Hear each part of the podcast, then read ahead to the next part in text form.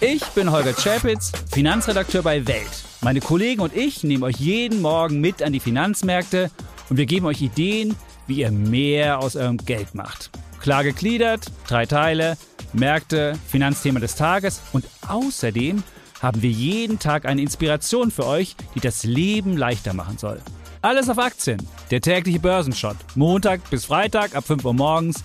Alles, was ihr wissen müsst, in nur 10 Minuten. Für erfahrene Anleger, aber auch für Neueinsteiger.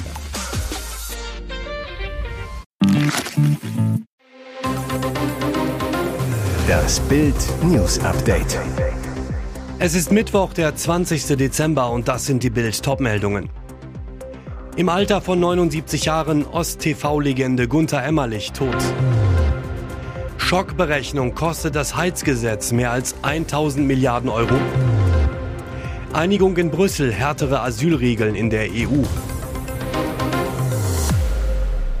Im Alter von 79 Jahren Ost-TV-Legende Gunther Emmerlich tot. Gunther Emmerlich, Opernstar und Publikumsliebling der Fernsehunterhaltung, ist überraschend im Alter von 79 Jahren gestorben. Das berichtet der MDR. Vor wenigen Tagen war die ostdeutsche TV-Legende noch in der MDR-Sendung Riverboat zu Gast und erst am Sonntag, am dritten Advent, trat er im sächsischen Lößnitz auf. Wie Emmerlichs Manager Gunther Grebler Bild mitteilte, starb der Entertainer am Dienstag zu Hause in Dresden. Er klagte über Atemnot. Daraufhin rief sein Sohn Johannes den Notarzt. Der aber kam zu spät. Beim Eintreffen war Gunther Emmerlich bereits tot. Die offizielle Todesursache war Herzversagen. Gunther Emmerlich am 18. September 1944 im thüringischen Eisenberg geboren, wurde vor der Wende 1988 zum DDR-Fernsehliebling gewählt, erhielt 1990 den Bambi und 1997 das Bundesverdienstkreuz. Der gefeierte Opernsänger lebte seit 1979 in der Villa Marie im noblen Dresdner Stadtviertel am Weißen Hirsch. Die hatte er in den vergangenen Jahren zum Mehrgenerationenhaus gemacht, wohnte dort mit seinem Sohn, dessen Lebensgefährtin und den Enkelkindern. Emmerlich hat in zahlreichen Opernproduktionen mitgewirkt und war vor allem für seine Bassbaritonstimme bekannt, die ist nun für immer verstummt. Schockberechnung. Kostet das Heizgesetz mehr als 1000 Milliarden Euro? Wie teuer wird das umstrittene Heizgesetz der Ampel wirklich? Die Stadtwerke Leipzig taxieren allein für ihre Stadt die Kosten auf 11 bis 30 Milliarden Euro. Macht bis zu 45.000 Euro je Einwohner. Die Kosten entstehen durch Umbau der Wärmeversorgung, Wärmepumpeneinbau, bessere Gebäudedämmung. Hochgerechnet auf ganz Deutschland sind das mindestens 1000 Milliarden Euro Kosten, schätzt Professor Manuel Frondel vom Institut RWI. Ein Teil der Kosten entstehe dabei sowieso, weil alte Heizungen ausgetauscht werden müssten. Frondel warnt aber, eine Wärmepumpe ist langfristig gesehen teurer als eine Erdgasheizung, weil Strom nicht billiger, sondern erstmal noch teurer wird. Wirtschaftsminister Robert Habeck ließ auf Bildanfrage erklären, man könne die Kosten der Stadtwerke Leipzig nicht bestätigen. Außerdem könnten Berechnungen in Städten nicht eins zu eins auf ganz Deutschland hochgerechnet werden. CDU-Fraktionsvize Jens Spahn entsetzt. Robert Habeck sollte das aktuelle Chaos nutzen und das Heizungsgesetz gesichtswahrend einstampfen. Denn, so Spahn zu Bild, Habecks Wärmewende wird zur Teuerwende. Die überhasteten Pläne der Ampel machen alles teurer und chaotischer. Einigung in Brüssel, härtere Asylregeln in der EU. Durchbruch bei der Reform des EU-Asylsystems. Die drei EU-Institutionen, das Parlament, die Kommission und der Rat haben nach einem Verhandlungsmarathon eine Einigung bei der europäischen Asylreform erreicht. Das teilten mehrere EU-Abgeordnete am Mittwoch in Brüssel mit. Das gemeinsame europäische Asylsystem soll die Migration in die EU begrenzen und steuern. Der Kompromiss gilt als politische Einigung. Rat und Parlament Parlament müssen diesem noch formal zustimmen.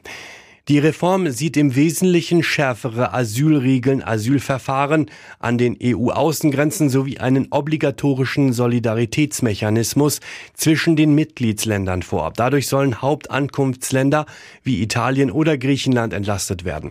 Besonders umstritten waren dabei die geplanten Asylverfahren an den Außengrenzen, die Menschen mit besonders geringen Aufnahmechancen an der Weiterreise hindern sollen. 170 Polizisten im Einsatz. Terrorrazzia bei linker Frauengruppe. Die Berliner Polizei ist seit 6 Uhr in sieben Bezirken der Hauptstadt im Einsatz gegen Israel-Hasser. Im Visier die linksfeministische Frauengruppe Zora.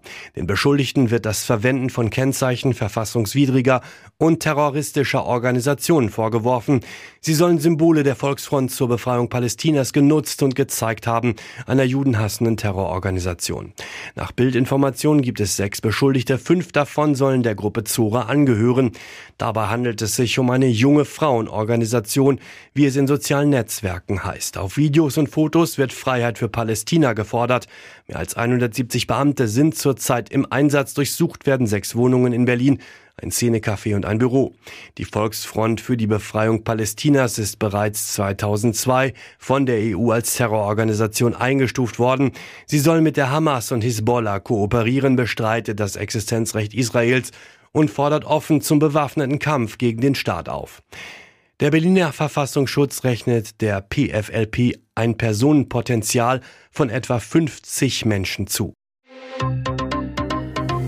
Und jetzt weitere wichtige Meldungen des Tages vom Bild Newsdesk. Gericht schließt Trump von Wahlen in Colorado aus. Knall im angelaufenen Wahlkampf für die nächstjährige Schlacht ums Weiße Haus. Bringt ein Gerichtsurteil den Wahlkampf von Donald Trump zum Entgleisen? Das Höchstgericht in Colorado hat den Republikaner-Favoriten kurzerhand von den Wahlen in dem US-Bundesstaat ausgeschlossen.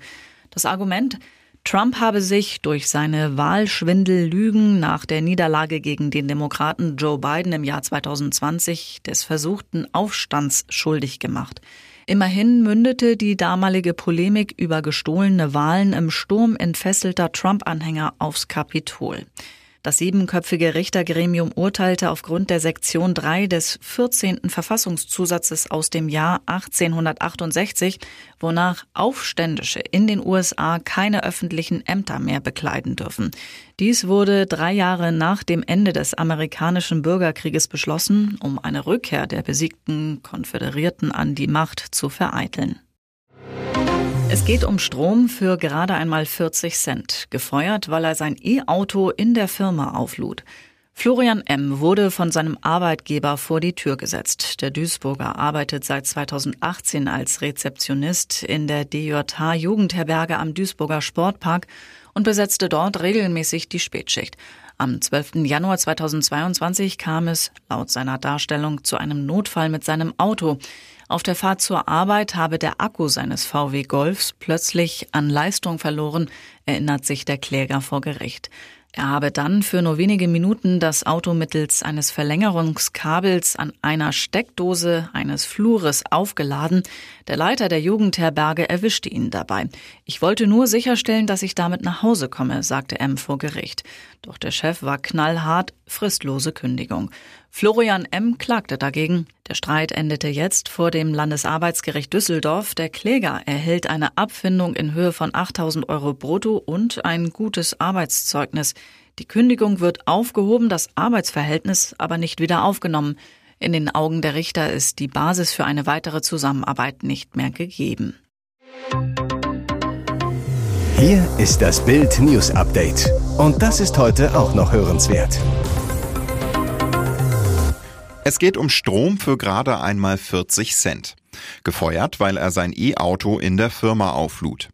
Florian M. wurde von seinem Arbeitgeber vor die Tür gesetzt. Und zwar wegen 40 Cent. Jetzt kam der Fall vors Landesarbeitsgericht. Der Duisburger arbeitet seit 2018 als Rezeptionist in der DJH Jugendherberge am Duisburger Sportpark und besetzte dort regelmäßig die Spätschicht. Am 12. Januar 2022 kam es, laut seiner Darstellung, zu einem Notfall mit seinem Auto. Auf der Fahrt zur Arbeit habe der Akku seines VWs plötzlich an Leistung verloren, erinnert sich der Kläger vor Gericht. Er habe dann nur für wenige Minuten das Auto mittels eines Verlängerungskabels an einer Steckdose eines Flures aufgeladen. Der Leiter der Jugendherberge erwischte ihn dabei und war knallhart. Fristlose Kündigung. Florian M. klagte dagegen, kämpfte vor dem Landesarbeitsgericht um seinen Job. Auch weil es aus seiner Sicht tatsächlich geduldet gewesen sein soll, dass Mitarbeiter Akkus privater Habseligkeiten wie zum Beispiel Handys, Tablets, E-Bikes, E-Roller, Bluetooth-Lautsprecher oder Ventilatoren im Betrieb laden. Doch warum nicht auch ein E-Auto? Der Streit endete jetzt vor dem Landesarbeitsgericht Düsseldorf. Der Kläger erhält eine Abfindung in Höhe von 8000 Euro brutto und ein gutes Arbeitszeugnis. Die Kündigung wird aufgehoben, das Arbeitsverhältnis aber nicht wieder aufgenommen. In den Augen der Richter ist die Basis für eine weitere Zusammenarbeit nicht mehr gegeben. BVB sechs Pflichtspiele ohne Sieg. Terzic am Ende. War's das schon für ihn? Borussia Dortmund holt gegen Mainz 05 nur ein 1 zu 1. Trainer Edin Terzic bleibt im sechsten Pflichtspiel in Folge ohne Sieg. Ein Ergebnis, das zum Abschluss des ersten Saisonteils nicht wirklich weihnachtliche Ruhe reinbringt. Im Gegenteil. Vor dem Spiel ist die Devise nämlich klar. Nur ein Sieg zählt. Sportdirektor Sebastian Kehl bei Sky. Wir brauchen nicht drum herum reden. Es ist Druck auf dem Kessel. Wir müssen heute gewinnen. Gesagt, aber nicht getan. Dabei ist die Terzic-Truppe im Gegensatz zu den schwachen Auftritten gegen Leipzig und in Augsburg von Beginn an hellwach und belohnt sich. 29. Minute. Aus 20 Metern trifft Julian Brandt per Freistoß. Das 1 zu 0. Doch noch vor der Pause der Ausgleich. 43. Minute. Nach einer Ecke bringt Mwene die Kugel erneut in den Strafraum. Dort nickt Ex-Schalker Sepp van den Berg aus dem Nichts zum 1 zu 1 ein. Im zweiten Durchgang ist das Terzic-Team dann erschreckend schwach. Kommt erst kurz vor Schluss durch Malen zu einer weiteren Top-Chance. Am Ende holt Dortmund aber nur einen Punkt. In den kommenden Tagen wollen sich die Clubbosse um Hans-Joachim Watzke, Matthias Sammer, Kehl und auch Terzic zur großen Analyse der ersten Saisonhälfte zusammensetzen. Spätestens danach sollte die Zukunft des BVB-Coaches geklärt sein.